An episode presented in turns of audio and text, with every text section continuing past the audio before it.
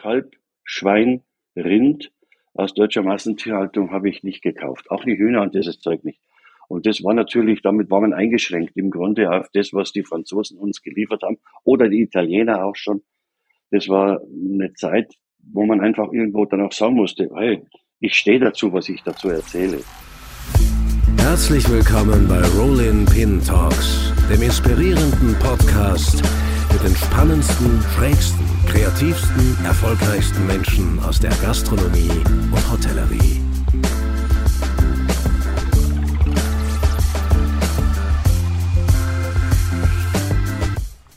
Ja, herzlich willkommen zu einer neuen Folge Rolling Pin Talks. Unser heutiger Gast ist eine lebende Legende. Er hat in den vergangenen 50 Jahren die deutsche Gastronomie und Esskultur geprägt, wie nur wenige vor und nach ihm. Mit seinem geradezu sagenumwobenen Restaurant Le Gourmet in München holte er vor sage und schreibe 46 Jahren seinen ersten Michelin-Stern mit seinem Partner in Crime, dem Jahrhundertkoch Eckhard Witzigmann schmuggelte er in den 1970ern französische Top-Produkte in die Bundesrepublik. Trotzdem, oder man möchte fast sagen, gerade deswegen wurde ihm die Ehrenurkunde des deutschen Bundespräsidenten für außerordentliche Verdienste um die Kochkunst in Deutschland zuerkannt. Von all den anderen Auszeichnungen natürlich ganz zu schweigen. Ich freue mich sehr, ihn endlich als Gast hier in unserem Podcast begrüßen zu dürfen. Herzlich willkommen, Otto Koch. servus, servus auch. Das freut mich auch sehr. Immer wieder, gerade mit Rolling Pin auch. Äh, das ist ja auch ein, ein Instrument der gastronomischen Revolution seit vielen Jahren. Insofern ist das natürlich, äh, wie sagt man da, man sitzt am gleichen Pferd und im gleichen Boot. Es ist äh, stimmig, könnte man sagen, oder? Mhm. Ja. Ja, du, Otto, ich habe natürlich ein wenig in den äh, Archiven geschmökert. Äh, wir sind ja bei Rolling Pin ganz gut ausgestattet, auch äh, mit der äh, sehr langjährigen äh, Geschichte unserer Berichterstattung äh, durften wir auch schon einige Male äh, mit dir äh, Interviews führen und dich in Artikeln zitieren. Ich habe da was gelesen aus dem Jahr 2014, kurz bevor du dein Restaurant 181 im Olympiaturm in München ähm, kurz bevor du äh, gegangen bist, das war ja sozusagen dein, dein, dein letztes Restaurant als ständiger Chef, da hast du damals in dem Interview gesagt, jetzt habe ich mich so lange Zeit dem Kochen hingegeben, 50 Jahre, das ist selbst für mich unvorstellbar. Jetzt geht es darum, den roten Faden für mein weiteres Leben zu finden. Würdest du heute, fast acht Jahre später, sagen, dass du diesen roten Faden für dein weiteres Leben gefunden hast? Das äh, würde ich sehr sagen, ja. Es ist aber immer oder ganz wichtig, dass man weitersucht an diesem, weil man ist, äh, wie man das sieht, äh, zu etwas gedacht. Und da ist immer schon die Frage, habe ich diese Wurzel, den roten Faden immer gefunden oder habe ich mich leiten lassen von irgendwelchen Leuten oder Pseudovorbildern, die sagen, das ist ganz wichtig, das muss man unbedingt tun. Und dass man dann oft in einer Verlockungssituation, wo man dann sich doch immer zwischendurch die Zeit nehmen sollte und sagt, Moment mal ganz kurz, ist es richtig? Muss man das haben? Oder gehöre ich dann automatisch zu den Verpackungskünstlern unserer Generation? die Verpackungskünstler deiner, deiner Generation, das musst, du, das musst du kurz erläutern. Naja, einfach die, äh, dieses, dieses Thema mehr Schein wie Sein. Mhm. Das ist ja nicht äh, etwas, was in der Gastronomie häufig ist, sondern das ist ja ein Problem unserer, kann man sagen, mindestens westlichen gesamten Welt. Mhm. Dort den Schein nach außen zu wahren. Und wenn man das als Luftballon betrachtet und da sticht einer rein, dann ist der ganze Schein wieder weg. Mhm. Also immer wieder zwischendurch äh, nachfragen und sagen, bin ich der, der ich vorgebe zu sein? Oder habe ich das Bild schon zu verloren, weil es schneller nach vorne gelaufen ist, wie ich hinterher gehäkelt bin?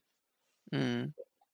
Das waren ja auch, ähm, äh, das ist ja auch wahrscheinlich das, was du gemeint hast mit dem roten Faden. Also du wolltest ja jetzt nicht ähm, etwas völlig anderes machen nach deiner aktiven äh, äh Kochkarriere nach all den Jahrzehnten hinter dem Herd, sondern doch etwas Kohärentes machen, also etwas, ähm, das doch weiter damit zu tun hat äh, und jetzt nicht irgendwie, ich weiß nicht, äh, äh, äh Gärtner werden oder was weiß ich.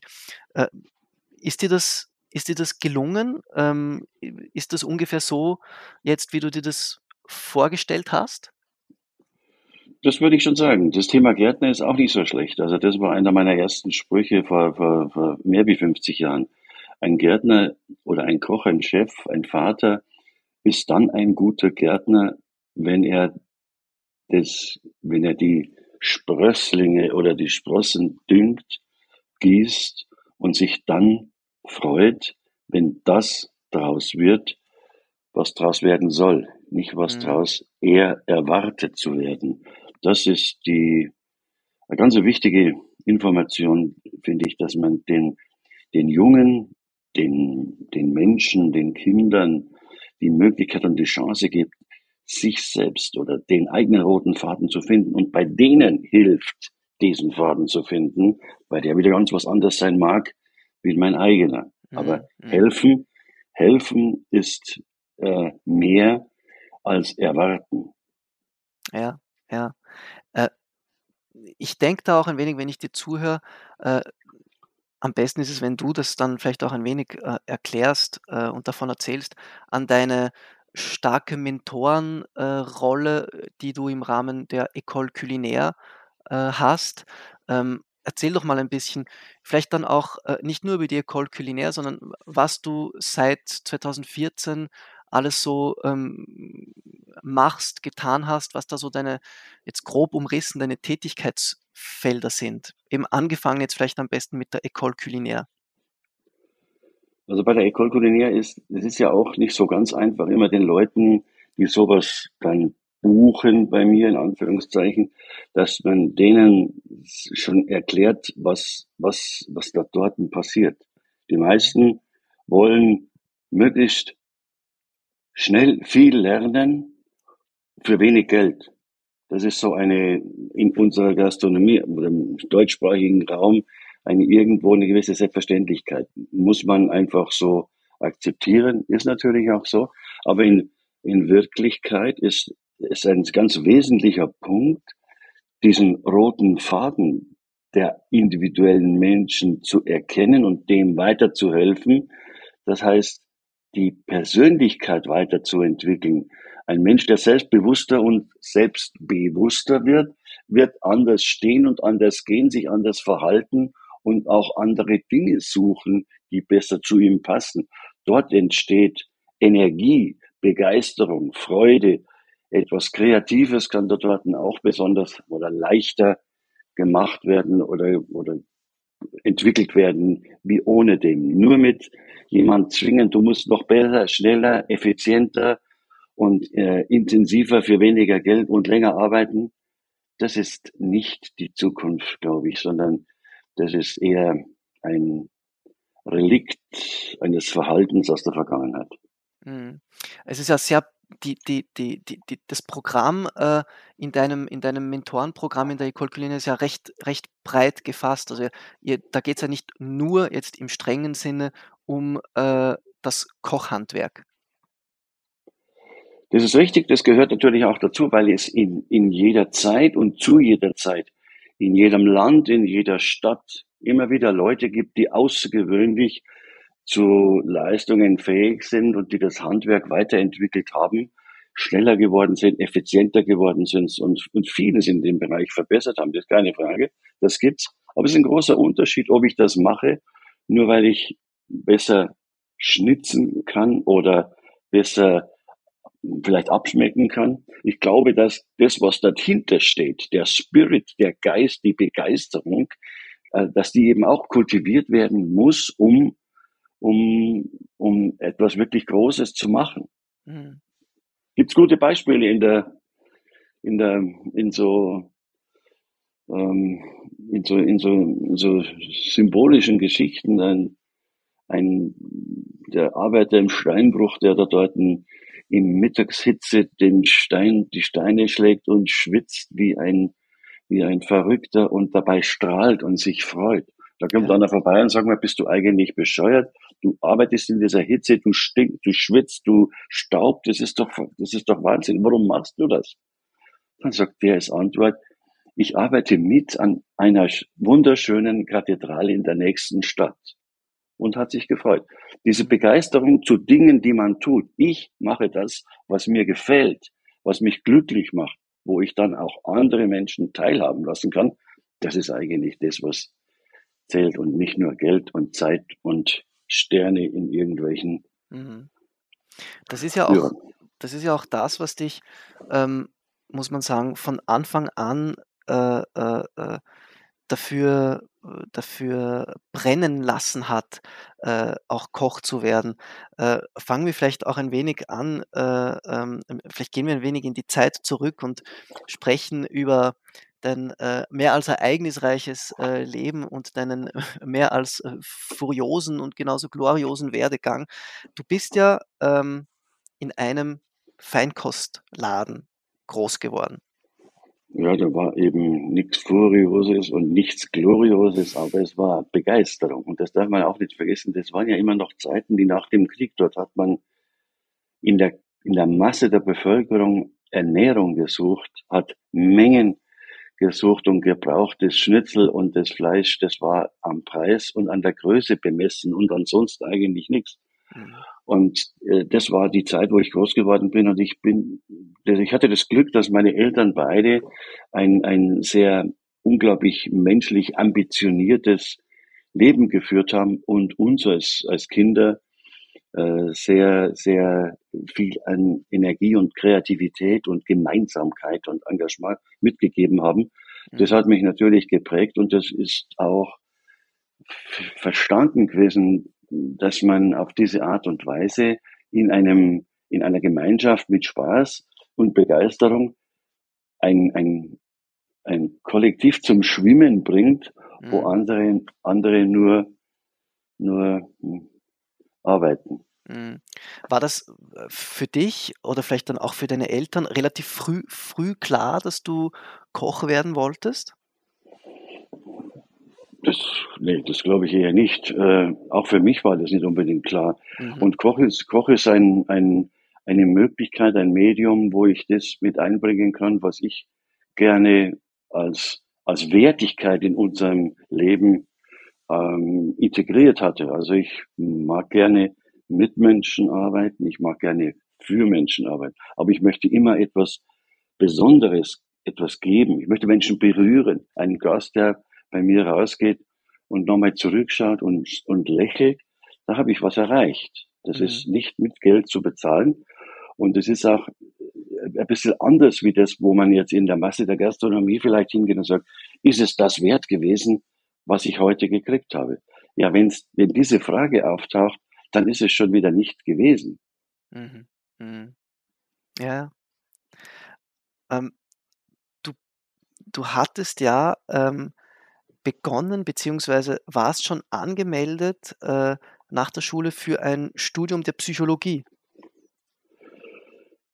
Ich wollte eigentlich in USA, in Pennsylvania, wollte ich eigentlich Psychologie studieren. Ich war, weil mich dieses, dieses, die Art und Weise der, dieser freien, dieser, dieser Art der, der Menschenbehandlung, dieser Erforschung dieser Dinge aus aus Amerika sich mich das damals sehr, sehr beeindruckt und, äh, hat und dieses, sagen wir, dieses deutsche, archaische, dieses, dieses wissenschaftliche, das war einfach der, der Muff von tausend Jahren unter den mhm. Talaren. Das war nicht das, was, was mich interessiert hat, sondern es war nicht, es gab da drüben schon ähm, Gruppen, wissenschaftliche Bereiche, die aus, aus deutscher Sicht überhaupt nicht als wissenschaftlich behand, behand, behandelt oder be, eingeteilt waren. Mhm. Aber mhm. wenn man, wenn man, wenn man schaut, was da dort, das war ja eine Revolution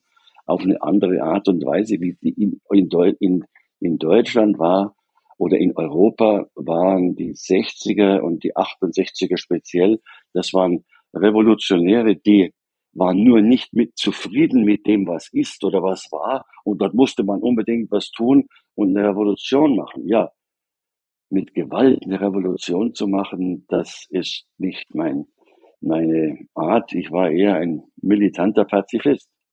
Mhm. Von hier zum Beginn einer Kochkarriere muss aber irgendwas passiert sein. Äh, wie kam es ja, denn, dass das, du doch äh, in der Küche gelandet bist? Ja, das ist ja einfach. Meine Eltern hatten kein großes Geld, um mir ein Studium zu finanzieren. Dann habe ich in München bei einem wunderbaren Chef, den ich heute noch besuche, Siegfried Schaber, habe ich eine Lehre gemacht, eine kurze, um später mal frei zu sein, mein Studium zu finanzieren. Das ist ja nur möglich, wenn ich untertags studieren kann und am Abend vielleicht arbeiten kann. Ja. Und das haben die da drüben in Amerika äh, eigentlich verstanden. War eigentlich eine relativ klare, relativ klare Geschichte, die gegangen wäre. Dann allerdings ist es so gewesen, dass ich einmal denn zum Militär hätte sollen. Das war damals nicht meine, meine Welt, weil mein Großvater im, im Ersten Weltkrieg war, mein Vater im Zweiten Weltkrieg und ich habe gesagt, ich muss nicht schon wieder anfangen, Indianer zu spielen. Mhm. Das haben wir so gemacht, das ist, also ich gehe da nicht hin, das interessiert mich nicht. Ähm, bin, wollte dann in habe dann gejobbt vor dem, vor dem Studium in den USA, habe ich gejobbt in, in der Schweiz. Und dieser damalige Chef von dem Restaurant, der ist mit mir, hat mich, weil, weil ihm gefallen hat, wie ich da dort arbeite, als Aushilfe aber nur, mhm. äh, ist der mit mir an einem Sonntag mal zu Heberlin gefahren. Und das war für mich eine, einfach eine Erweckung. Wenn man wenn man in der, der damaligen Sternetempel im Elsass für unsere Zuhörer und Zuhörerinnen. Ja, damals schon eine, eine Top-Adresse. Robert Stillier, Heberlin, eine Familienunternehmen, wie es, wie es ein Beispiel keines gab in dieser grandiosen Art. Und ich war dort das erste Mal mit, mit dem Chef von mir damals zum, zum Essen dort. Ich weiß nicht, warum er das gemacht hat, außer dass es ihm das gefallen hat, was ich gemacht habe. Mhm. Und dann bin ich umgedreht worden, weil ich habe noch nie in meinem Leben sowas gegessen. In der Art und Weise, in der Präsentation, in der Umgebung, in dieser romantischen, surrealen äh, Umgebung an der, an der Ill. Mhm. Und ich weiß noch heute, was ich gegessen habe. Ich hatte die hausgemachte Gänseleber-Terrine von ihm am Tisch runter mit einem Löffel runtergeschnitten. Gigantisch. Wahnsinn. Dann habe ich gekriegt einen, einen Trüffel, einen ganzen schwarzen Trüffel aus der Asche. Einen ganzen, also. Ein ganzer Trüffel, der war noch mal ein bisschen eingewickelt in Blätterteig und in, in Gänseleber und hat am Tisch dann tranchiert worden. Unvorstellbar. Bei uns Selbst für heutige Verhältnisse recht äh, großzügig, ja. möchte ich sagen. Absolut, absolut. Vielleicht eher noch, noch großzügiger wie damals. Aber ja. früher hat man die, den schwarzen Trüffel gehackt in homöopathischen Dosen gekriegt. Mhm. Und da weiß man, meistens hat der auch nicht nach Trüffel geschmeckt, sondern mhm. das war das erste Mal.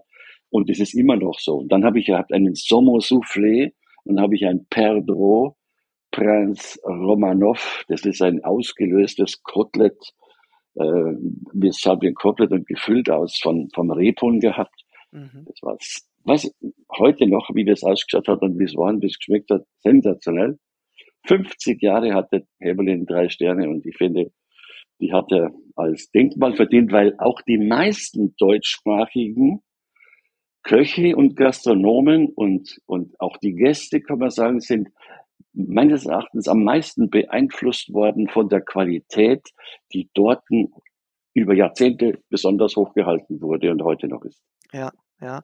Also das war für dich dort dieses große Aha-Erweckungserlebnis. Ja, genau. Und dann, dann habe ich, äh, dann habe ich ja dadurch, dass ich drüben nicht rein durfte, weil ich keine Ausreise gekriegt habe wegen dem Militär, mhm. hat der Chef damals zu mir gesagt, hast du Lust, bei mir noch ein Jahr zu arbeiten? Ich zahle dir auch den, Ja, genau. Ja, und ja. ich, ich zahle dir den besten Anwalt in Deutschland, damit du von dem Militär freikommst. habe ich gesagt, okay, ja. machen wir.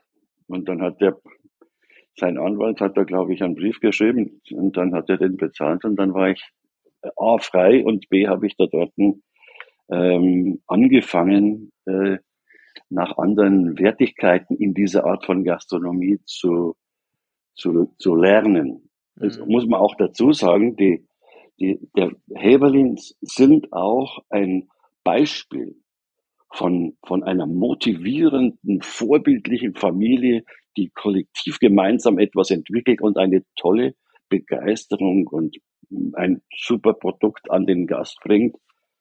Das ist auch sehr anders, wie oft dieser typisch manische Druck von manchen deutsch oder auch französischen äh, Chefs ausgeht, um, um jeden Preis wenn, das zu erreichen, was sie selber sich vorstellen, ähm, ist einfach ähm, in, bei Heberle ist ein Beispiel, dass es auch anders gegangen ist oder anders geht. Mhm. Mhm. Der Energie. Es muss ja jetzt so in, in, in Klammer, äh, muss ja äh, für dich doch etwas erschütternd gewesen sein, als ich erinnere mich, was war das vor drei Jahren, äh, der dritte Stern äh, aberkannt wurde? Ja, das ist mir auch ein, also es, gibt für mich zwei Erklärungen. Einmal brauchen die, braucht der Mischer natürlich auch immer wieder Marketing und PR. Und dieses kriegt man natürlich am einfachsten, wenn man an, eigentlich an Denkmälern sägt und die versucht äh, zu, zu, an dem dann sich hochzuarbeiten. Mhm. Das finde ich natürlich nicht so richtig fair, gerade weil die, das jetzt einer von denen war, neben Bocuse und Berger und vielleicht noch in Paris den zwei, die, die an der, auch an der französischen Gastronomie den höchsten energetischen ähm, Beitrag geleistet haben. Ja. So, das ist sowas jetzt zu, und ich weiß auch, ich habe das auch mit dem, mit dem nach, mit dem Jungen, mit Mark Heberlin besprochen. Du hast gemerkt, es hat ihn persönlich getroffen, es hat ihm sehr wehgetan. Mhm. Und äh, ich glaube, dass der sich da dort natürlich wieder neu orientiert, hat er sich ja auch schon in der Zwischenzeit.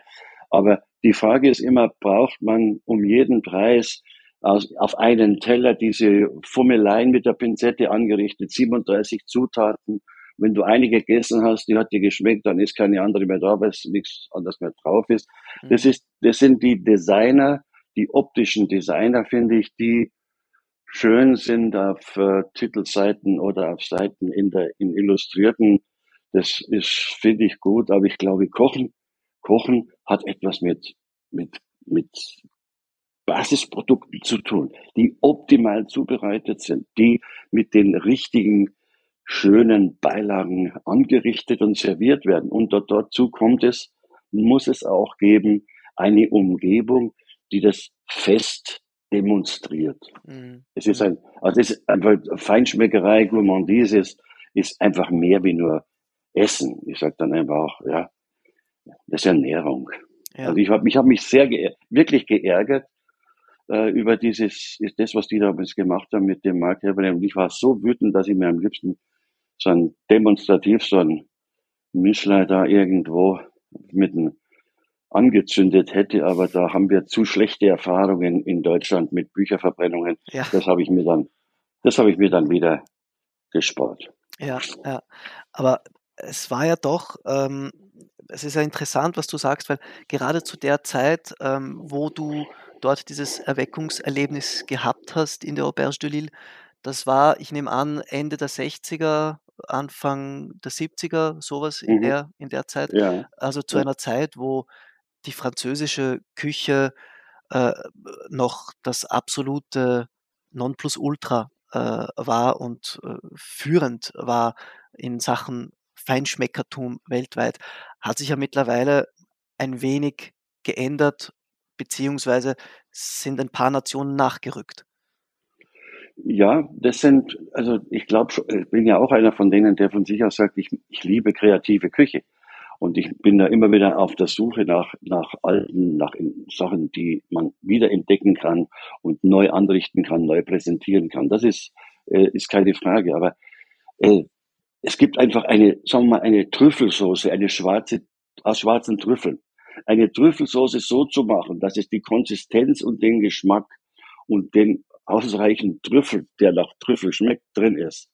Da, da fallen mir in der, in, in meiner Hand, also keine fünf ein, die das so perfekt machen, wie das bei Heberlin ist. Mhm.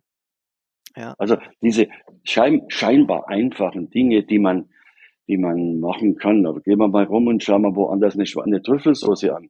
die ist braun, schmeckt nach übermäßig äh, vielleicht Säure oder übermäßig Süße, was ja sehr, sehr oft der Fall ist.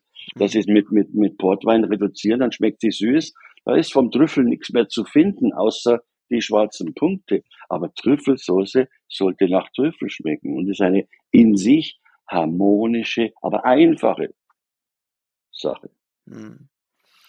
Du hast ja nach deiner Zeit äh, äh, beziehungsweise nach diesem Erweckungserlebnis ja ganz viele Stationen absolviert, warst ja äh, in Basel, äh, in, in, in St. Moritz, äh, auch in Cannes äh, beim Restaurant L'Oasis, in Taiwan, in Paris, damals nehme ich an, noch drei Sterne wahrscheinlich. Ja, ja. Also das, das Taiwan hatte damals auch drei Sterne. Das war ein, das war wirklich ein traditioneller traditionelles Restaurant im, im allerersten, in, in allerersten Güte, wenn man so will. Mhm. Da erinnere ich mich schon an ein paar Sachen, die, die großartig waren, die, was die da dort gemacht haben und, und auch, äh, wie sie es gemacht haben. Aber das war, das war dann auch so mal, da hat sich ja schon in, mit der Nouvelle Cuisine etwas verändert. Das heißt, die Produkte wurden noch mehr auf die, auf die auf die, es wurde mehr geachtet auf die Inszenierung der hochwertigsten, qualitativ hochwertigsten Produkte, die man hat und in der Zubereitung. Das heißt, ähm, ein Fisch, auch ein, der, der wurde à point, normalerweise hat, man angefangen in der Nobel Cuisine solche Fische dann ähm, à point zu, zu machen, ja. also fast durch. Ein, ein, dort in den, in den klassischen, genau, in den klassischen in den klassischen Restaurants, auch in Frankreich und, und, und fast überall, hat man den Fisch durchgemacht mhm. oder gerade durch. Und da gab es dann so gedacht, das ist ja vielleicht dann schon zu trocken. Ja, sagt er, da wir haben wir ja noch eine Beurre Blanc. Da muss ich sagen, okay, da hast du recht. Ja. Aber natürlich, du brauchst irgendwas, damit es rutscht. aber, aber dann eben das, meine, meine, meine nächste so, berufliche Erleuchtung oder beeindruckendste Geschichte war die Zeit beim, im Oasis und die Freundschaft, die sich dort mit dem Küchenchef, mit dem François, äh, mit dem äh, Jean-Marie Meulien entwickelt hat, mhm. den ich erst bis vor, vor zwei Jahren noch dann äh, ins Grab begleitet habe. Das war einer der genialsten Köche, der, der, der, der damals den Mut zum Geschmack schon mir hm, versucht hat zu geben. Und der hat einfach Dinge gemacht, die gerade geschmacklich ich nie wieder erlebt habe. Einen Fischfond zu machen ohne Wasser und ohne Wein, habe ich gesagt, das geht nicht. Ja, wenn man das mal von ihm gesehen hatte, dann wusstest du, das geht. Und es geht auch ohne Wasser gut. und ohne Wein. Genau. Das ist wirklich die, die, ich finde, das ist die größte Art von Fischfond. Alles andere ist Babalapap. Da muss ich jetzt aber kurz nachfragen, wie hat er den gemacht? Wenn du einen, sagen wir mal, einen Saint-Pierre oder Ludemeer hast und ja. du nimmst den, den, den Kopf weg, du nimmst den aus und nimmst dann die, filetierst den Fisch, dann hast du die Karkassen. Ja.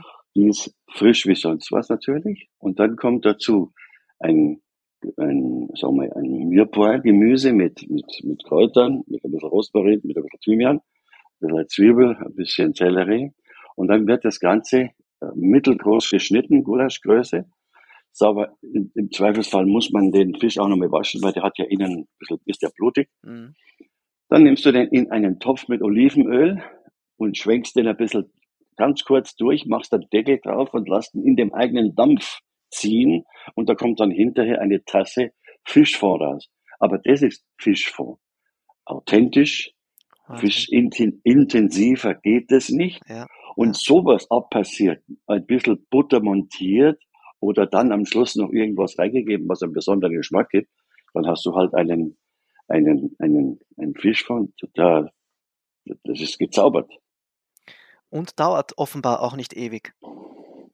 Nee, das wird ja auch nicht. Da, da, da, beim normalen Fischform mit, mit Wasser aufgeschüttet, da geht der ganze Geschmack in die Decke und in die Lüftung. Mhm. Mhm.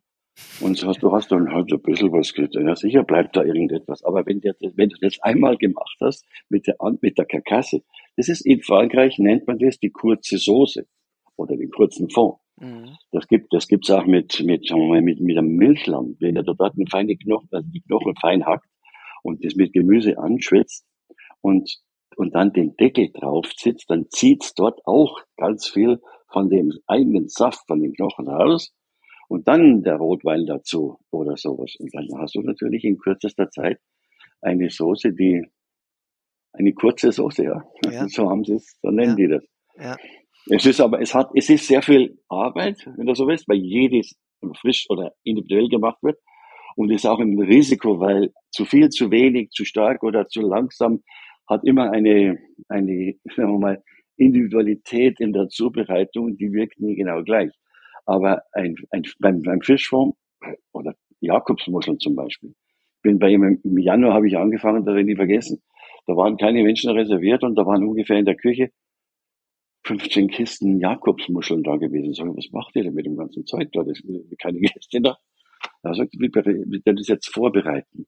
Dann hat er die Jakobsmuschel aufgemacht, den, die, die Nuss rausgemacht, das Korei weggemacht und den Rest wurde einzeln der Darm rausgeschnitten und aus dem Rest wurde ähnlich wie beim Fischfond ein Jakobsmuschelfond gemacht. Mhm. Ich habe nie wieder, nie wieder in einem Restaurant einen eine Jakobsmuschelsoße gegessen, die nach Jakobsmuschel schmeckt. Wahnsinn. Ja. Deshalb. Mhm. Das sind halt die kleinen Dinge, die man, die, die man nicht braucht und die unbedingt nicht auch jemand will. Aber wenn du es mal gesehen hast, das ist immer das Gleiche. Dann ja, die hast kleinen du schon Dinge, mal hinterm, die für einen motivierten äh, Koch doch ähm, eine, eine große Relevanz haben können, weil sie dich natürlich, äh, das waren ja schon äh, prägende Erfahrungen für dich, höre ich daraus.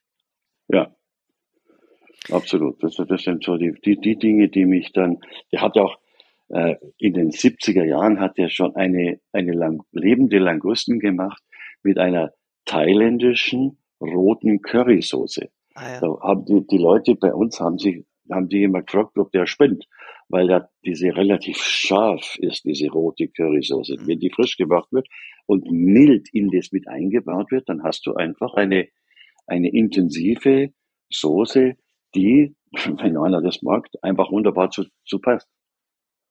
Mhm. Also damals offenbar auch schon etwas seiner, seiner Zeit voraus, zumindest äh, im Vergleich zum damaligen Deutschland und Österreich. Wann, ja. wann, wann stand für dich fest, dass du selbst ein Restaurant eröffnen möchtest? Ähm, ja, das war, das war eigentlich, waren das schon ein paar Jahre später, weil ich dann gesagt habe, ich habe in der Schweiz und in Frankreich gesehen, wie die regionale Küche äh, auf einem unglaublich guten Niveau damals in den 70er Jahren äh, gepflegt worden ist. Und da habe ich gesagt, ich möchte gerne ein, in München, in Bayern, ein, ein bayerisches, ein regionales Restaurant machen, aber auf hohem Niveau. Ja. Und das habe ich damals angefangen und habe das Restaurant, hat das Mai Küch geheißen auf Bayerisch. Mai, das Restaurant ist Mai Küch. Also ja. eröffnet 1974. Ja, also ja, genau, Deutschland ja, noch eine mehr oder weniger Kulinarikwüste. Äh, du eröffnest dein in, in, in München dein Restaurant mit, mit Anspruch nach all diesen gro großartigen Erfahrungen in Frankreich und der Schweiz. Ja, nennst es Mai Küch? Mai Küch. Mhm. Auf Bayerisch Mai Küch und so war die, das war das auch äh, geschrieben. Und es gab eine ganze Menge Dinge, die, die, von denen überzeugt war und dann immer auch noch geblieben bin. Und ich habe aber gemerkt, nach einem Jahr, das ging nicht, das ist nicht gelaufen. Dann habe ich das, nur das Firmenschild gewechselt und habe Le Gourmet drüber geschrieben, oder nach einem halben Jahr schon, glaube ich. Und habe Le Gourmet hingeschrieben und dann ist nach einem, nach einem halben Jahr die, war die erste, waren die ersten Tester da und haben wir schon am Ende des Jahres dann einen Stern gekriegt, 75. Die Karte hatte sich aber nicht geändert. Die Küche hatte sich Doch. nicht wirklich geändert, oder schon? Nein, nein, die Karte hat sich auf Französisch geändert, das war alles. aber die Küche nicht. nee, nee. Nur bei, ist, wir haben auch inhaltlich nichts geändert. Das war das Gleiche, was, was, was da war. Ja. Da haben wir dann, so im Laufe der Zeit haben wir dann schon das eine oder andere noch verbessert, aber das war natürlich ähm, eigentlich nicht die Idee dazu, sondern ich habe gesagt, ich möchte dann, mit, ich wollte eigentlich als mit dem Bayerischen mir so viel Geld verdienen, dass ich mir irgendwann später mal ein gutes, ein schönes Restaurant leisten konnte, so wie ich mir das vorstellte. Mhm. Und das war natürlich dadurch nicht möglich. Es war in dieser ersten, in dieser ersten Zeit nach der Umstellung, wo das dann schon französisch ein Name war, also Le Gourmet hieß, da war dann auch mal so der berühmte Wolfram Siebeck, damals schon der berühmte Gastrokritiker da, den ich aber nicht kannte. Und der kam dann, nachdem er die falsche Prinzregententorte bei mir gegessen hat, in die Küche und hat mir die Hände geschüttelt und gesagt, Herr Koch, machen Sie weiter so. Ich habe gar nicht gewusst, um was es ehrlich gesagt richtig geht. Aber so ist halt die, ist es, ist es irgendwie, war das eine Art von Anfang in dieser Art von Küche weiterzumachen. Und da fällt, da fällt mir jetzt auch noch ein wichtiger Spruch ein. Ähm, das hat mir der Jean-Marie Meulien damals mitgegeben in, aus, aus dem Oasis in Lanapool. Ich habe zu ihm gesagt, wie, wie, wie ist denn das, äh, mir passiert es oft, äh, dass ich in einem Restaurant war und zwei, drei Wochen vorher habe ich gegessen und nachher weiß ich nicht mehr, was ich da dort gegessen habe. Dann sagt er, ganz einfach, dann war es einfach nichts. Mhm. Ja. Ja, also es, kann, es kann so einfach sein. Ja. ja, also du musst irgendwie auch Dinge machen, wo man, wo man unverwechselbar ist. Also gut, Kochen alleine ist schon fast nicht alles. Also mhm. einen guten Braten, ein gutes Stück Fleisch, das kriegst du halt ja mal, ja, in vielen guten Restaurants, aber, äh, aber Dinge zu machen zwischendurch, die es halt sonst nirgendwo gibt, wo du mit, wo Leute begeistert rausgehen und sagen, mein Gott, war das ein schöner Abend, dann hast du eigentlich alles erreicht und dann bleibt es auch im Kopf. Ja, ja. Ähm, was ja für geradezu mythische Legendenstoff äh, gesorgt hat, äh, sind ja diese ganzen ähm, Geschichten äh, deiner, deiner, deiner Anfangszeit. Du mit ein paar wenigen äh, anderen, darunter ja auch äh, Eckhard Witzigmann, habt ja da Dinge vorgehabt mit der deutschen Küche, sage ich mal, die, äh, die einfach äh, für die ganz viele Gäste äh, noch nicht wirklich bereit waren. Und es gab ja auch das Problem damals in den 70ern, dass einfach viele äh, äh, Grundprodukte in der gewünschten Qualität, wie ihr sie alle aus Frankreich gekannt habt, so nicht gegeben hat. Kannst du uns ein wenig erzählen, äh, wie das damals alles äh, war? Also äh, wann, wie hast du die anderen, ähm, Stichwort eben Eckhard Witzigmann, äh, äh Dieter Biesler und so weiter, kennengelernt äh, und wie, wie habt ihr euch dann da zusammengerauft, äh, um tatsächlich dann Dinge über die Grenze von Frankreich nach Deutschland zu schmuggeln? Ja, das war natürlich ein, das, ein, ein, ein, eine Zeit, die die schon länger gedauert hat und wo man beieinander gesessen ist und gesagt hat, Menschenskinder, was, was, was, was machen wir hier? Wir kämpfen rum und wenn du schaust, was es hier gibt und was es auf den Märkten in Italien und in Paris oder sonst in Frankreich gibt, das ist ja alles bei uns nicht vorhanden. Bei uns gab es kein Rucola damals oder kein, kein Milchlamm oder keine Barberie-Ente, kein, keine, viele, die ganzen Fische vom Ludemeer bis zu der Dorade, vom, von, von Scampi bis you name it. Das war ja alles Sachen, Gänseleber zum Beispiel oder Trüffel. Also das war ja, man konnte schon mal Trüffel kaufen in einem Glas, das waren so kleine Gläser. Das hat aber nur schwarz ausgeschaut, aber es war halt kein Geschmack von Trüffel drin. Und da gab es halt viele, viele Ecken, die man gesagt hat, man müsste irgendwas machen, unternehmen. Und ich habe damals auch angefangen, äh, mit meinem Bruder hat mir dabei geholfen, der hat dann mit uns, wir haben dort Hühner, Enten, äh, Schweine gezüchtet selber, die das Thema biologisch ist irgendwie aus unserer Sicht damals logisch gewesen für Qualität. Mhm. Weil die Franzosen, unsere Beispiel, die wir da hatten, die am Markt waren in Paris oder irgendwo, die haben da dort, das sind Bauern gewesen, die haben die die, die Produkte mitgebracht und du hast gesehen, das ist eine, ein, ein, ein Händel, das ist einfach etwas völlig anderes wie das, was wir damals kannten. Oder das Lamm und solche Dinge. Äh, und die haben ein, eine, eine, eine, eine langjährige Tradition gehabt, äh, die besten Produkte auch an, an die, selber an die Märkte zu bringen. Und ich erinnere mich in Paris, da sind die halt hingegangen, die wussten, wo sie die besten Hühner oder die besten Enten oder die besten Lämmer, Lapins, Hasen oder Tauben kriegen. Das hatte bei uns überhaupt niemand gewusst dort zu dem Zeitpunkt. Und kaufen konnte man es eben bestenfalls in der Tiefkühltruhe oder sowas. Und das waren dann, sagen wir mal, Tauben. Die waren halt, ich weiß nicht, ob die vom Markusplatz in, in Venedig waren oder so. oder bei uns. Aber wenn die, auf, wenn die aufge, aufgetaut waren und man hat sie dann gebraten, dann hat man das Gefühl gehabt, naja. Ähm, Frisch aus der Straße. möchte ich jetzt gar nicht sagen, wo ich die überfahren hätte vielleicht. Ja. Also das ist halt leider so. Das haben wir immer wieder erlebt in anderen Ländern und ich bin ja viel rumgekommen, auch in, in, in anderen Ländern. Wenn jemand nicht weiß, was du wirklich an Qualität willst, dann denkt der Taube ist Taube. Mhm. Aha, das habe ich mir auch gedacht. Aber du denkst, wenn ein Koch sagt, ich besorge dir die Tauben und dann nimmt er diese kleinen türkischen Ringeltauben her, die man sowieso nirgendwo isst, aber die man halt aus irgendeinem Grund mal da dort zufällig kriegt. Und dann hast du ein, eine, eine Taubenbrust, die ist so groß wie ein 2-Euro-Stück und ungefähr so zäh. Ja, ja. Das, ich wusste echt äh, gar nicht, dass das, dass das, äh, dass das in der, in der äh, zweifelhaften Qualität existiert, aber habe ich, hab ich wieder was gelernt. also ich habe ich, ich hab mir einmal in, in, ich glaube, ich war das in Ägypten, aus einem Erlebnis dieser Art mit solchen Tauben habe ich mir mal einen Schlüsselanhänger gemacht, weil ich gesagt habe, das muss ich mal aufnehmen. Der ist so zart gewesen, dass der als Schlüsselanhänger durchgegangen ist und dann ist er mir irgendwie nach einem Jahr mal kaputt gegangen. Aber das muss man sich einfach vorstellen. Die, du bestellst Tauben und dann kommt sowas.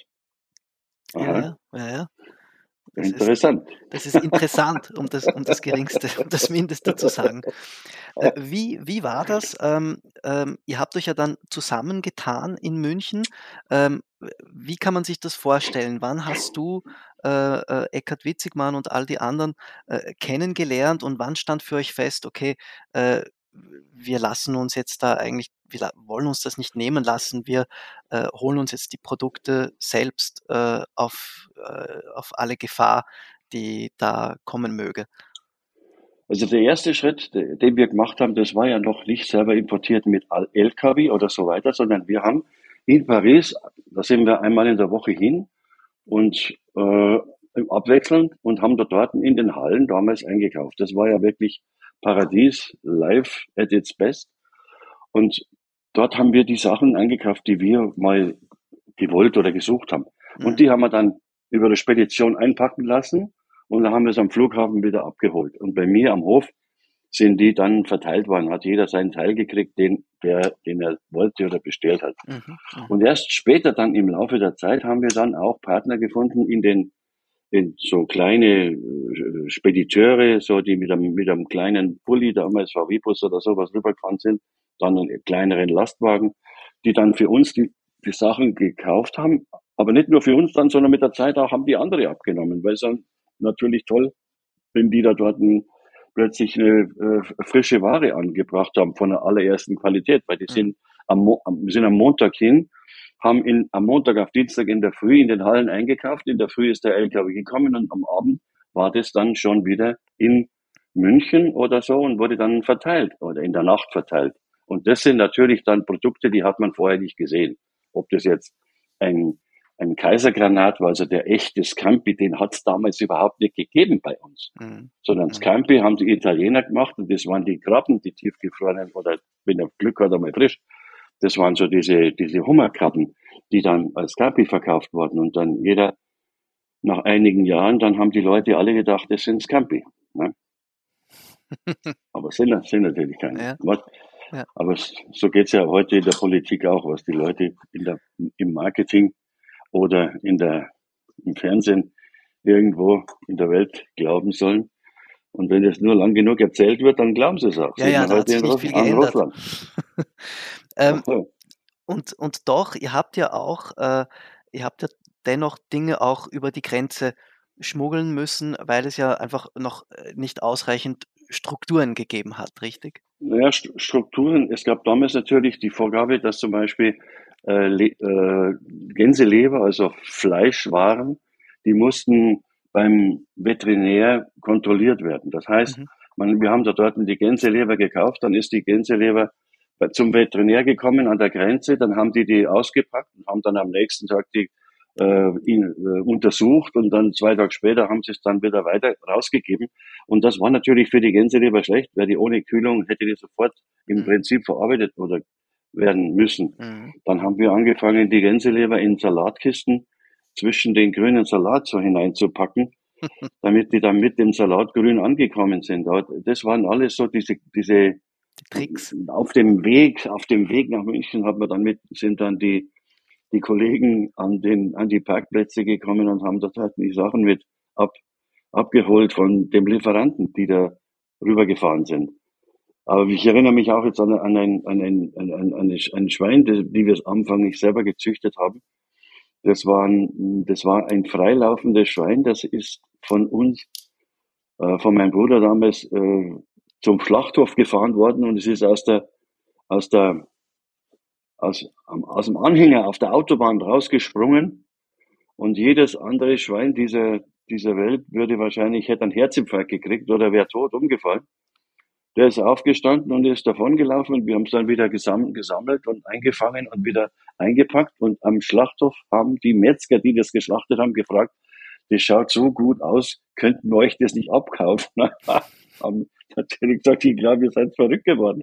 Wir haben so viel Mühe gegeben, ein, so ein Schwein ins, im Freien aufzuziehen. Der hat mhm. Muskel gehabt in dem, in dem Oberarmen, also und in Vorder, in den, und in, in den Keulen, in den Schultern wie ein Bodybuilder. Das hat der so richtig ausgeschaut, wie so eine Karikatur fast. Mhm. Und das war natürlich dann einfach äh, ein völlig anderes muskuläres Fleisch. Die muss man dann ablagern wie Rindfleisch, damit es sich entspannt hat, mhm. was bei diesen Zuchthausschwängen nicht der Fall ist. Mhm. Du hast ja, äh, du hast ja damals schon mal, äh, habe ich, hab ich gelesen, ähm, glaube ich, in einem Interview mit dem Stern oder mit einem anderen großen Medium gesagt, du kaufst, äh, also bei dir kommt äh, Massentierhaltungsschwein aus Deutschland überhaupt nicht in die Küche. Ja, also wir haben. Das hat ja damals dann für ordentlich äh, Furore auch unter deinen, auch bei deinen Kollegen ja, gesorgt. Ja, also das war das waren ja alles, was, also Kalb, Schwein, Rind aus deutscher Massentierhaltung habe ich nicht gekauft. Auch die Hühner und dieses Zeug nicht. Und das war natürlich, damit war man eingeschränkt im Grunde auf das, was die Franzosen uns geliefert haben oder die Italiener auch schon. Das war eine Zeit, wo man einfach irgendwo dann auch sagen musste, hey, ich stehe dazu, was ich dazu erzähle. Also, ich erinnere mich immer noch an, an, an, an Gäste, die dann gesagt haben, ja, hat ja nicht der Schweinebraten geschmeckt. Und da hat dann eine Frau gesagt, na ja, war nicht schlecht, aber ich wollte bloß wissen, was der Unterschied zwischen ist, zwischen 10 und 16 Mark bei Ihnen. Mhm. mhm.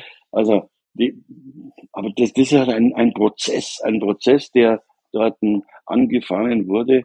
Und heute, wenn man heute schaut, was es heute gibt am Markt und nicht nur im Markt, sondern in jedem großen Rewe oder Edeka Supermarkt, dort gibt es Früchte, Früchte, Obst und und Gemüseabteilungen, das ist, das ist einfach ein Traum. Das hätte ich äh, mir gewünscht vor 50 Jahren. Hm. War's, äh, war Deutschland damals äh, von den Produkten her tatsächlich so eine Wüste? Äh, ich kann mich erinnern, ich habe vor ungefähr zwei Jahren mal diesbezüglich mit Eckhard Witzigmann telefoniert und er hat mir damals gesagt, naja, es gab schon diese Plätze, so zum Beispiel so Mitte der 70er, Ende der 70er am Viktualienmarkt oder in Düsseldorf oder so, da hat man schon, äh, wenn man gewusst hat, wo, einen, einen guten Fisch gefunden oder, äh, oder äh, gutes Geflügelfleisch. Ähm, es es gab es schon, äh, also nur so eine totale äh, Wüste, wo, äh, wo nur Kartoffeln angebaut worden sind. So schlimm war es dann auch wieder nicht.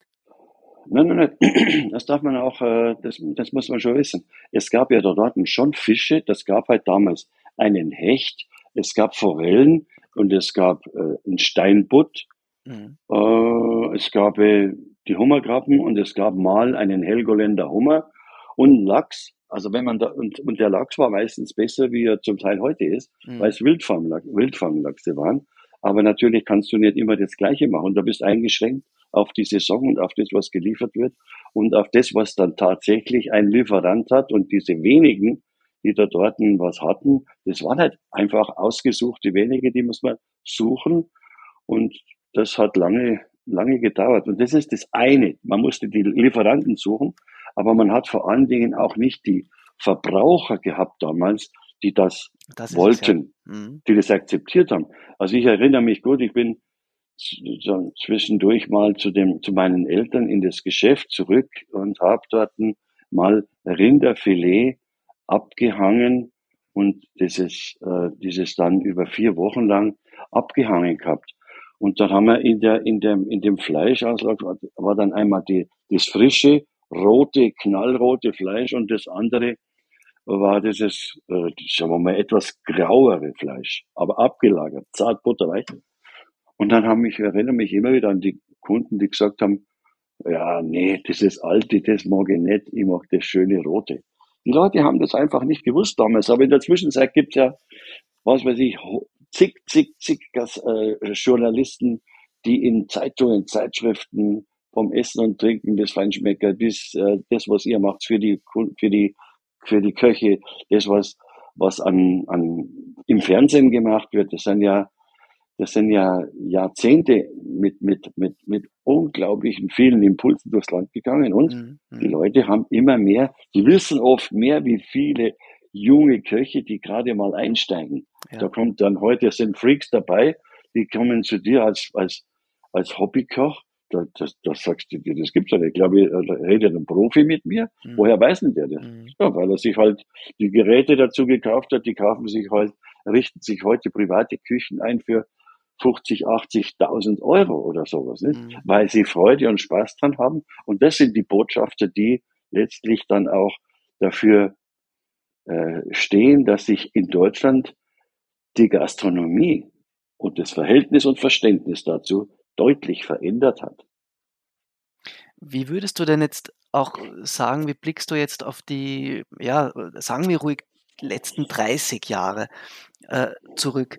Ähm, ich glaube schon, ein wesentliches Merkmal ist das, was du jetzt erwähnt hast, diese, dieser sehr kenntnisreiche und auch durchaus kritische Blick vieler Gäste und Konsumenten, nennen wir es ruhig auch so, ähm, heutzutage, je, je, je besser das Restaurant, desto eher will der Gast wissen, woher jetzt dieses Stückchen Fleisch kommt oder äh, woher. Ja. Äh, also ich glaube, das ist schon ein wesentlicher Unterschied, äh, der sich da herauskristallisiert hat. Wo siehst du, wo siehst du noch so die großen, die großen Unterschiede, die großen Entwicklungsstränge?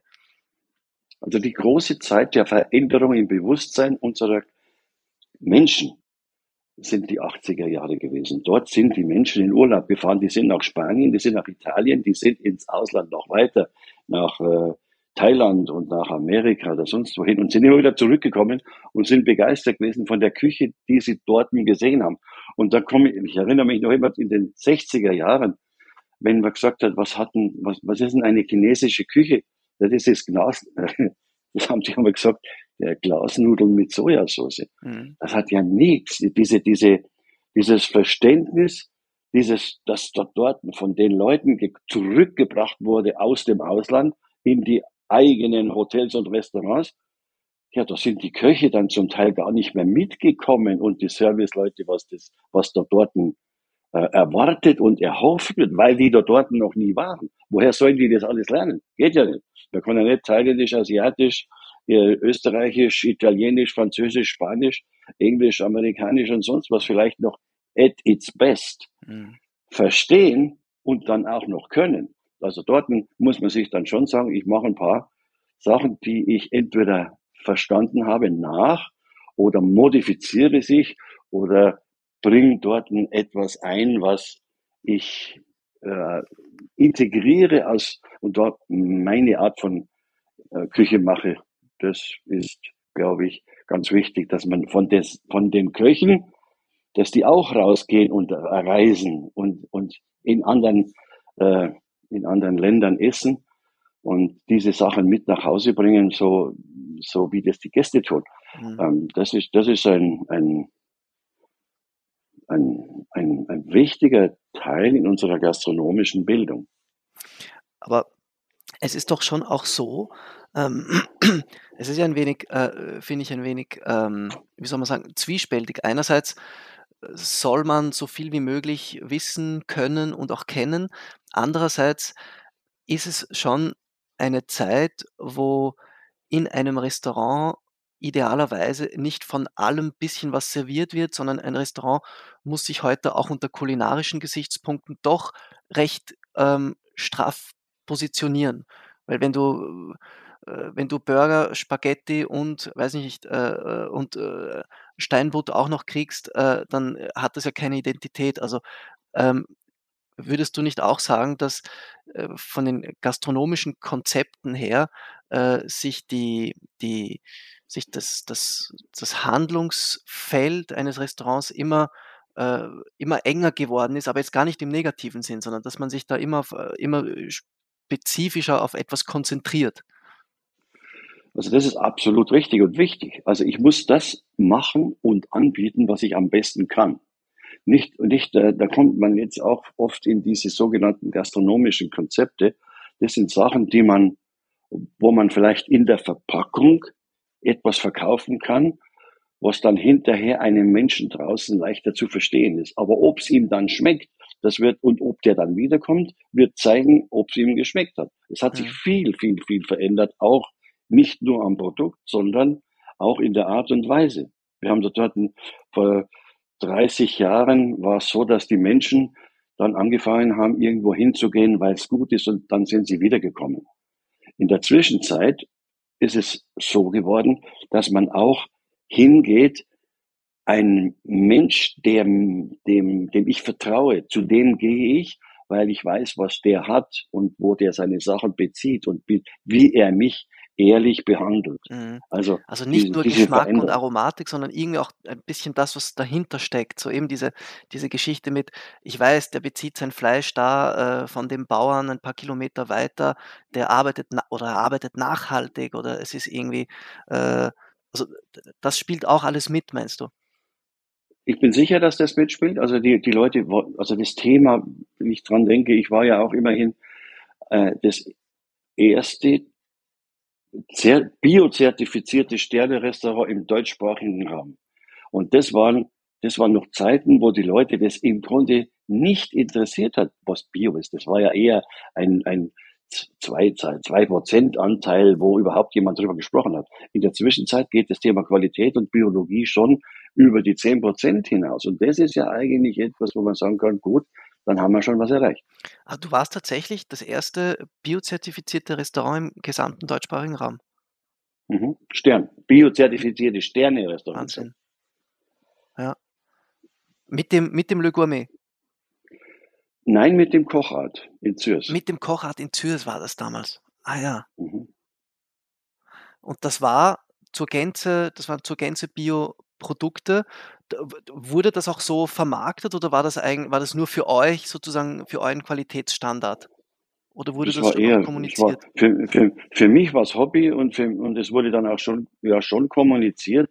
Aber du hast halt einfach gemerkt, dass jetzt nicht unbedingt äh, Kriterien, warum Gäste, warum Gäste kommen. Die wollen halt, die wollen halt äh, Qualität, Kreativität, Persönlichkeit, die wollen in, der Masse mehr sowas. Die wollen sich auch Luxus leisten.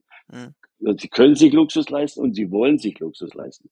Also das sieht man, hat man dann auch gesehen von der Klientel, die dann aufgrund dessen gekommen ist. Aber das war mehr, weil man halt mal eine Poulard de Bresse gehabt hat oder einen einen Chapon, einen Capon und solche Dinge mhm. oder eben die entsprechenden Trüffel zu der Jahreszeit. Ähm, das war, das, das, das ist ein Teil dessen, was man im Angebot hatte. Aber ja. bei mir ist immer auch ein Teil der kreativen Überraschungen gewesen, die man, die man dort auch anbieten konnte und dann eben ich sage immer, es ist einfach schön, wenn die freuen sich wie die Kinder, wenn sie irgendwas haben, was sie berührt hat und wir sie so noch nie gegessen haben. Mhm, mh. Wenn ich jetzt kurz dran denke, stimmt es eigentlich, dass ihr äh, damals da in, noch in den 70ern, äh, dass du mal eine ganze Packung Trüffel im, im, im, in den, in dem, im Flug, im Flugzeug äh, verstaut hast? Habe ich nicht eingecheckt, weil mir gedacht, das ist mir zu riskant. Dann habe ich so eine, so eine, so ein Kilo, so ein Kilo Tüte, Tüte Trüffel habe ich in der Hand gehabt. Die habe ich oben ins, damals waren sie offenen Gepäckfächer. Die waren noch mit Netzen zugemacht und keine, keine äh, Kisten, so wie heute. Und da war vor mir eine Frau, eine Lady gesessen. Die hat dem Stuart, Stuart gesagt, damals werde ich nie vergessen. Können Sie mal schauen, da stinkt irgendwas so ekelhaft, ob das zu verändern ist. Dann hat er dann aufgeschaut, hat meine Trüffel gefunden, dann habe ich die wieder runtergenommen, haben sie in meine Tasche geholt. äh, Motto, nichts zu verzollen. ja, hätten ja Kartoffeln sein können. äh, das Tolle an dir ist ja, Otto, beziehungsweise wenn man, mit dir spricht, ist, du hast eine, eine, eine sehr große, weite Perspektive. Also ähm, mit den, mit den Jahrzehnten, in denen du tätig bist, äh, hast du so ein bisschen eine, eine, eine, eine Panoramasicht. Wie würdest du sagen, ähm, was, was bleibt von dem, was ihr damals in den 70ern losgetreten habt oder was waren so auch, äh, was waren so die Früchte, die, die das getragen hat, jetzt so nach all diesen Jahrzehnten im rückblickend betrachtet? Also was ich, was ich wirklich weiß oder wo ich absolut sicher bin, ist, dass die, die Vielfalt der Produkte, die wir heute in einem qualitativ hochwertigen Niveau in allen möglichen Bereichen kriegen, das ist etwas, wo, wo ich sagen kann, da haben wir alle dazu beigetragen.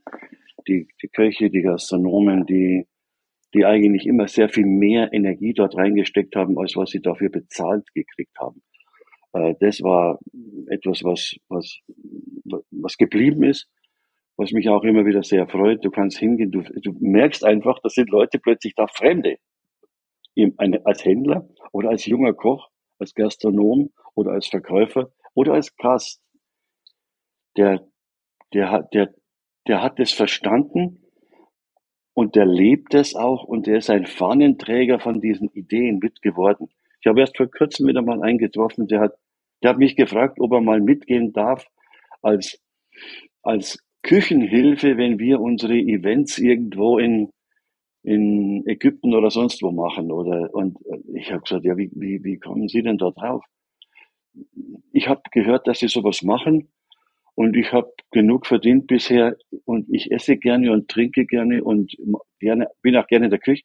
Ich würde wahnsinnig gern da mal mitfahren, um diese unterschiedlichen Köche auch kennenzulernen. Mhm. Ich gesagt, siehst du, das ist das Feuer, das da dort mit aufgegangen ist.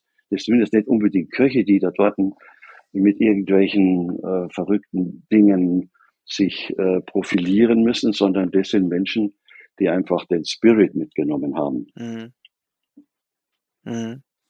Also da würdest du sagen, ist so diese, dieser, dieser, diese, dieser, dieses Qualitätsbewusstsein, ähm, das äh, unter dem Stichwort äh, das Produkt ist der Star, das ist schon was, ähm, was auf längere Sicht bleiben wird in Kombination mit diesem handwerklichen Feuer auch. Das glaube ich schon, ja. Also dass sich, sich heute zu freuen mit dem, äh, wenn ich vom Metzger irgendetwas Außergewöhnliches kriege oder ein, ein tolles Stück Fleisch äh, kriege oder ein tolles Geflügel, ein, ein wunderbares Gemüse, was ich noch nie so gesehen habe, so schön. Alles das sind Dinge, die man, die man sagen kann, die, die sind aufgrund der Bewegung, die wir so angefangen haben, äh, geblieben oder haben sich weiterentwickelt. Und das ist ja nicht bloß das Gebliebene, sondern man hat diese Entwicklung mit angestoßen. Ich habe erst vor kurzem jetzt wieder mal was ausprobiert. Ich weiß nicht, das hast du wahrscheinlich, ich mir nicht vorstellen, dass du schon mal gehört hast, aber ich habe in, in, in, in Bangkok auf China-Markt habe ich ein, so einen weißen Stängel gesehen, der so wie ein Daumen groß ist, ein bisschen länger vielleicht, Zeigefinger. Und dann habe ich gesagt, das habe ich jetzt noch nie gesehen, was ist denn das? Dann sagt er zu mir, das ist Achillessehne vom Kalb. Sag ich, Achillessehne vom Kalb, was, was, was macht ihr da damit? Gibt ihr das für die Hunde zum Kauen, damit die gute Zehen kriegen oder so? Sagt er, nein, nein, wenn man das richtig kocht, dann wird das, ist das schön zu essen. Das ist so wie Kalbskopf. Da habe ich gesagt, das probiere ich mal aus zu Hause, zu Hause. Und dann habe ich da ein bisschen rumexperimentiert und habe jetzt gerade wieder ein, also diese, diesen Achillessehne weich gekocht mit, in einer Brühe mit, mit Safran. Mhm. Und wenn, das, wenn du das aus diesem raus, aus diesem, aus der Brühe rausziehst, dann schaut es aus in der Sonne wie Bernstein. Glasig, ah, ja. durchgehend und goldgelb. Und das sind Dinge, die man, die man aus, sagen wir mal, aus der Tradition der Asiatischen mit den, mit den Ideen, die man im Laufe der Zeit selber entwickelt hat, etwas draus zu machen, um an Menschen, die sowas noch nie gegessen haben und einen Bezug vielleicht zu sowas. Es gibt viele Leute, die mal Kalbskopf gerne essen. Dem kann man sowas anbieten und sagt, boah, schaut wunderbar aus, habe ich noch nie gesehen und schmeckt auch noch so, dass ich, dass ich, ähm, dass, dass mir das gefällt. Mhm. Also immer hat es etwas auch, äh, was Einzigartiges, was da dabei sein. Also das ist die Kreativität, glaube ich, die jeder möglich hat, wenn er will. Aber die Basis andererseits ist, das beste Produkt zu finden, es so optimal wie möglich zuzubereiten. Und wenn man dann nur eine Möglichkeit der Präsentation hat, die außergewöhnlich ist, dann bist du schon so, dass man dich nicht so schnell vergessen wird. Ja, ja. Ähm, man merkt, es ist ja immer noch, es steckt immer noch eine, eine unglaubliche Euphorie äh, und Leidenschaft äh, bei dir fürs Kochen, natürlich für, für Produkte, natürlich auch für die Branche.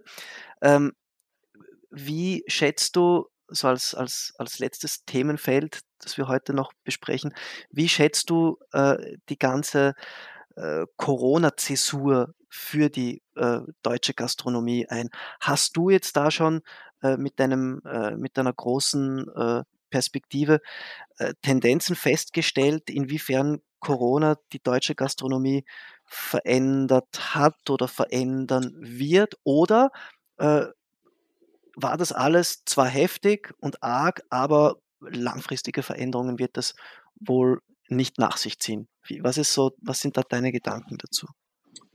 Also ich glaube schon, dass diese, diese Pandemie ist der Anfang einer Zäsur gewesen, die uns alle zwingt, äh, einen Reset-Button zu drücken und zu überlegen, wie geht's weiter, was können wir tun, was müssen wir tun, ähm, alleine dieses Thema Homeoffice hat bei vielen großen ähm, Firmen dazu geführt, dass ihre hm, großen Betriebsrestaurants nicht mehr so sind, wie sie oder nicht mehr so laufen, wie sie vorher waren.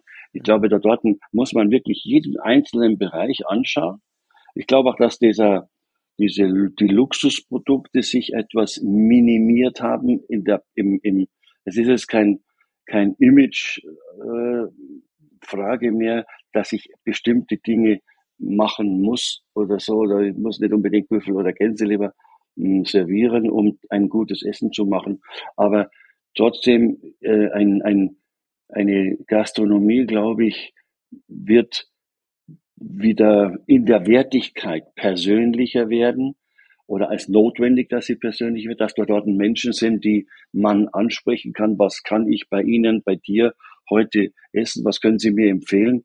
Das ist ein Unterschied, ob ich irgendwo hingehe, nach sowas gefragt werde oder ob ich irgendwo einfach eine Speisekarte lese, von, liest, von der ich schon beim Lesen merke, dass es industrielle Mhm. präparierte, vorbereitete, aber auch äh, Food oder Essen und Trinken. Natürlich ist mir schon klar, große Betriebe müssen sich aufgrund der mangelnden Mitarbeiter, die dann auch nicht mehr so qualifiziert sind, wie es, wie sie es gerne hätten, müssen sie sich auf intelligente Convenience äh, vorbereiten oder das zumindest aussuchen und integrieren. Aber der deutsche klassische Gastronom und Hotelier im Großen der hat sowas auch immer schon in der Vergangenheit eingekauft am Computer und hat das Billigste genommen.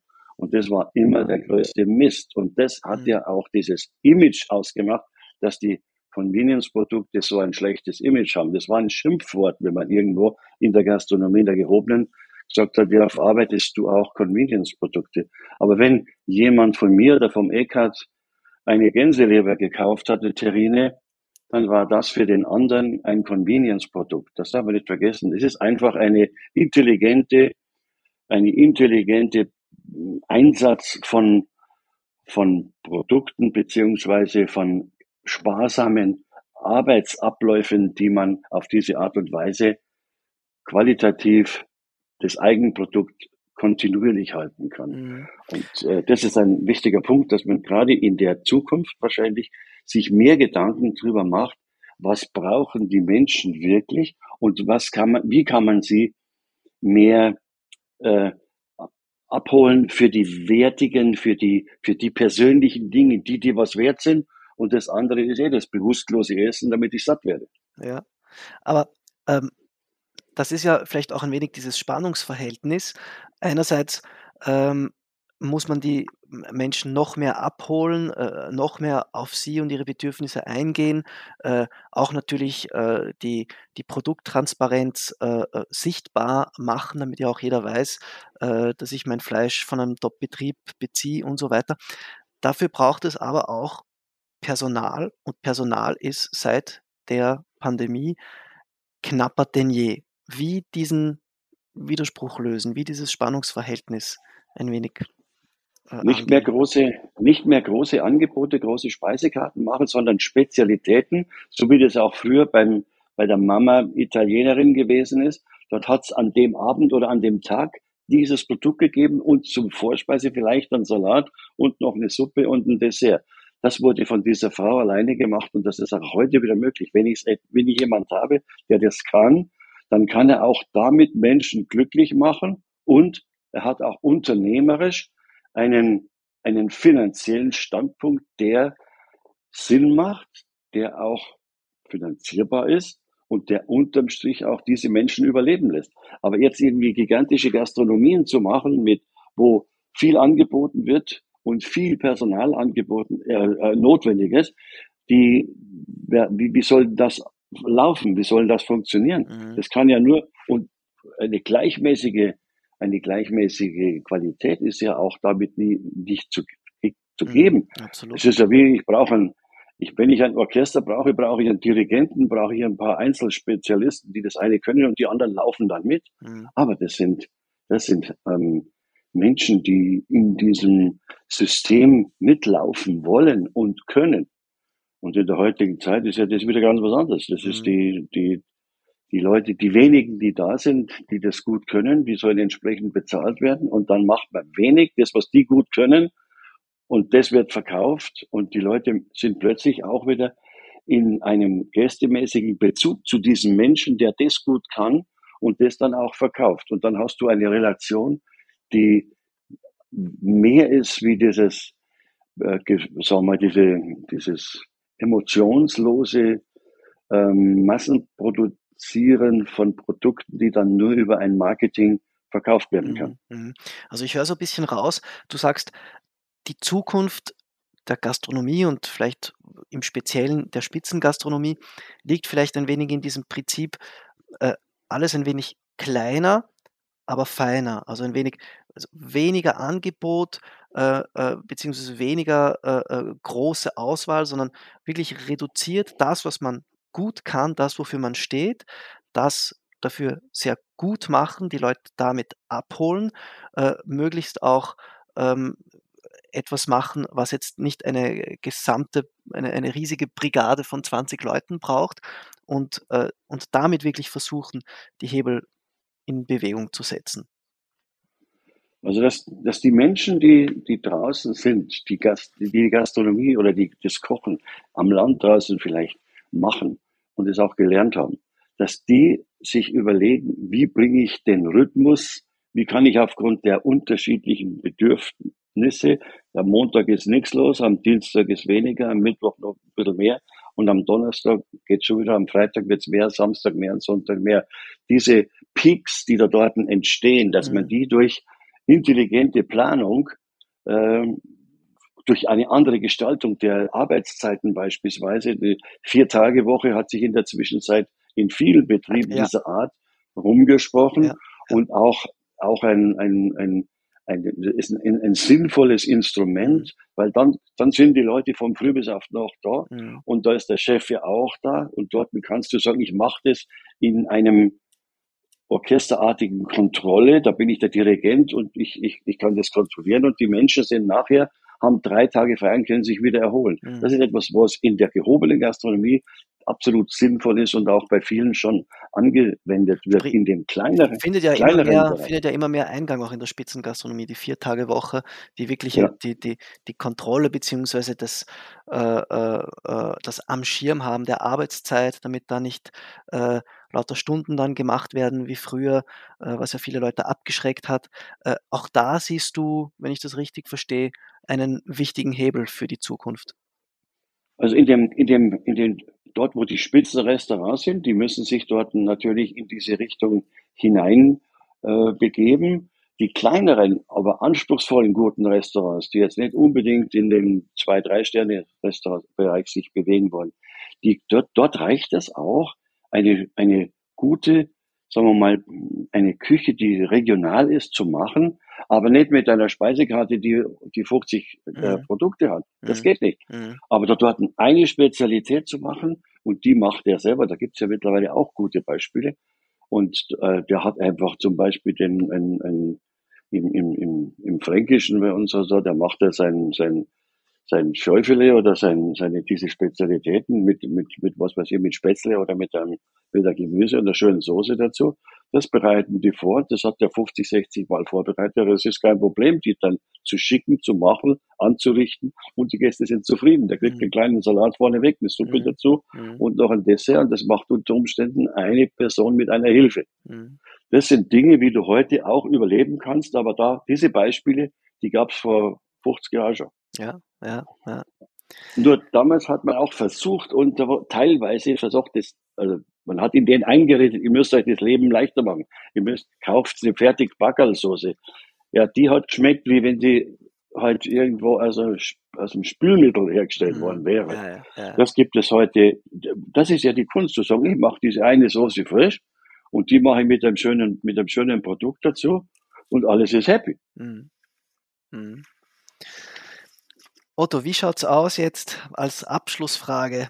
Äh, wie, wie blickst du in die Zukunft? Was sind so noch deine, hast du noch etwas äh, Großes vor? Äh, was, was erwartet dich in der absehbaren also, Zukunft?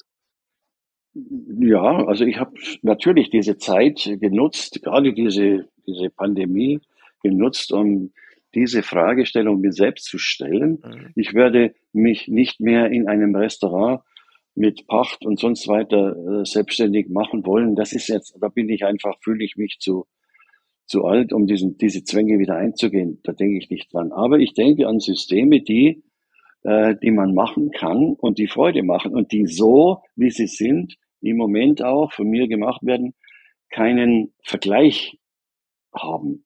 Also diese Einzigartigkeit, die möchte ich auch jeden motivieren, der da, der, der, der mich kennt, zu sagen, wenn du eine, eine, eine, etwas machen möchtest, wo, wo du als Person erkennbar bist und unverwechselbar bist, dann mach das und das wird gehen, ohne dass du etwas groß machen wirst. Und da habe ich jetzt diese, meinen ganzen ersten Stock umgebaut. Ich habe eine Kochschule da drin. Ich habe meine, mein, mein Kochstudio da drin.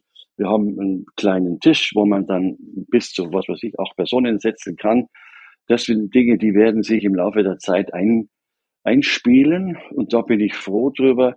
Das ist auch die Voraussetzung, dass man das gleich in, in live äh, verfilmen kann. Also ich habe da dort ein, mehrere Kameras dann da dort, die ah, ja. da vernetzt sind schon und am Ende kann man zum Beispiel ein Zoom-Meeting machen, das sofort mit den besten Bildern gesendet wird. Also mhm. das ist dann ähm, ein, ein, ein, das haben wir auch schon angefangen, so für, für verschiedene ähm, Leute, die da an sowas Interesse haben, ähm, Produkte, die, die ich dann verschicke, versende, wo man dann am Abend sagt, so, das bereiten wir jetzt miteinander zu und am Schluss sind 20, 30 Leute in dem Zoom-Meeting, wo wir gemeinsam äh, etwas zubereiten. Die Produkte haben sie dann alle schon Und dann haben wir ein schönes Getränk dazu und in der Stunde eineinhalb ist es vorbei. Das Schöne dabei ist, dass dort Kommunikation auch untereinander stattfindet. Ja, ja. Und das ist die, die Zeit eigentlich,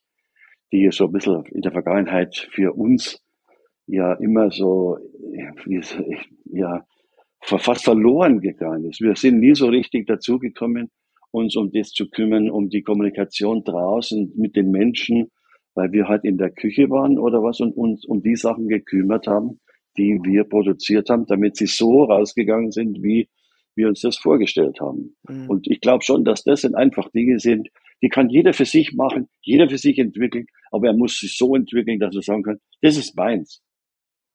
Und dann identifiziert man sich dabei, dann ist man auch stolz dazu und kann sagen, das haben, das ist der Unterschied zu denen. Also ich mache diese Fischsoße, ja. diesen Fischfond von meinem großen Lehrmeister von was wie wir lange Jahre zurück. Mhm, mhm, mhm. Die mache ich heute auch mal so für Gruppen am, am, am über, über, über Zoom-Konferenz und die Leute sind happy. Ja, ja.